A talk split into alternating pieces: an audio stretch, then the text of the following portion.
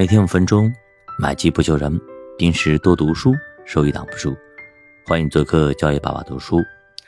昨天上演了一场三千点的保卫战，A 股很有意思啊。十年前我们在三千点保卫战，今天我们依然在三千点保卫战，好像 A 股的股民们、投资者们一直在三千点。这个地方打转，最后呢，确实三千点还是那个三千点，但是自己兜里的钱却渐渐渐渐少了，市场基本上已经到了一个崩溃的边缘。有些大佬说，A 股要坚定的看多，大家要买买买。有些说，三千点一破，就冲着两千五去了。各种说法，众说纷纭。有人说，按照这个跌法，把大家悲观的情绪全部的快速的释放完，然后市场就会加速的到达底部。不得不说啊，从八月份以来，这个坑挖的确实也挺深的，很多人都没有意料到。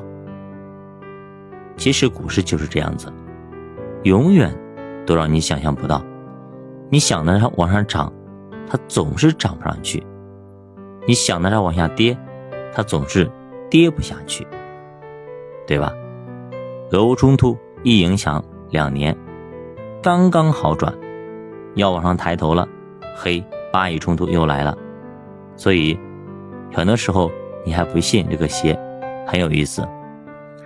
其实我们最近也出了很多很多的利好啊，什么降准降息啊，什么印花税啊，什么转融通漏洞的补助啊，保证金比例的调整啊，做空的限制了，都出来了。但是呢，没有什么用，市场就是一个劲的跌，我不买账。你来一个利好，我先意思一下涨一下。然后就连跌往下跑，对吧？现在就是不管蓝筹啊，也是暴跌，啥都暴跌。这种加速的暴跌，其实说明了大家已经撑不住了，扛不住了。那些鸡汤啊、软文啊，已经没有用了。其实这波下跌，其实呢，也没有。大家想象的那么凶狠，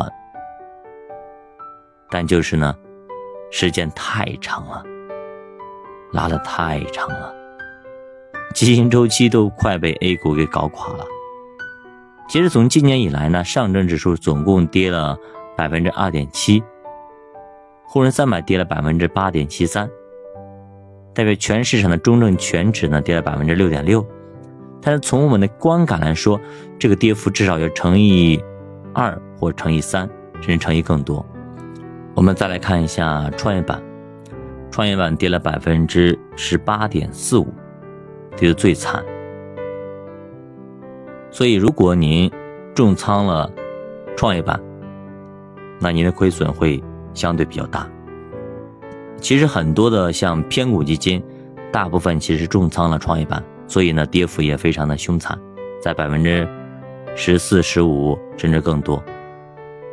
而从最高点算，偏股基金已经下跌多少？百分之四十。这也是为什么大家的观感非常差，因为你买的基金基本上跌个百分之四十，这还是平均呢，有些甚至更多。大部分的投资者已经亏损过半，将近一半，或者甚至过半。所以相比之下，相比之下，您如果做了这种资产配置组合，前锋、中场、后卫，那您的损失其实应该没有达到百分之四十这么多，对吧？我看群里有人问，最长的熊市有多长？估计他已经扛不住了。这波熊市。其实已经走过去三十四个月，而历史上最长的熊市是二零一二年，走了三十七个月。这两波熊市的悲观程度，其实呢，应该说是不相上下，半斤八两。估计很多人都不知道，二零一二年到底什么情况。我们没有参与过，我也没参与过。我参与是二零一五年的。我们看一下二零一二年的情况，回顾一下吧。政策从年初就开始积极的发力，去想救市，但是市场短暂的反弹过后，到年底又阴跌了百分之十。不过，相比二零一一年百分之二十多的跌幅，其实呢。也不到一半的跌幅，但是当时的市场的情绪要比二零一一年悲观的多得多，因为毕竟已经损失了百分之二十多。因为不少投资者都拿了上一波四万亿背景下的热门股的一些周期股，二零一零年就开始跌了，这个时候已经将近三年的时间。套了大家三年，让大家感觉股市真的没救了，熊市好漫长，啥时候是个头啊？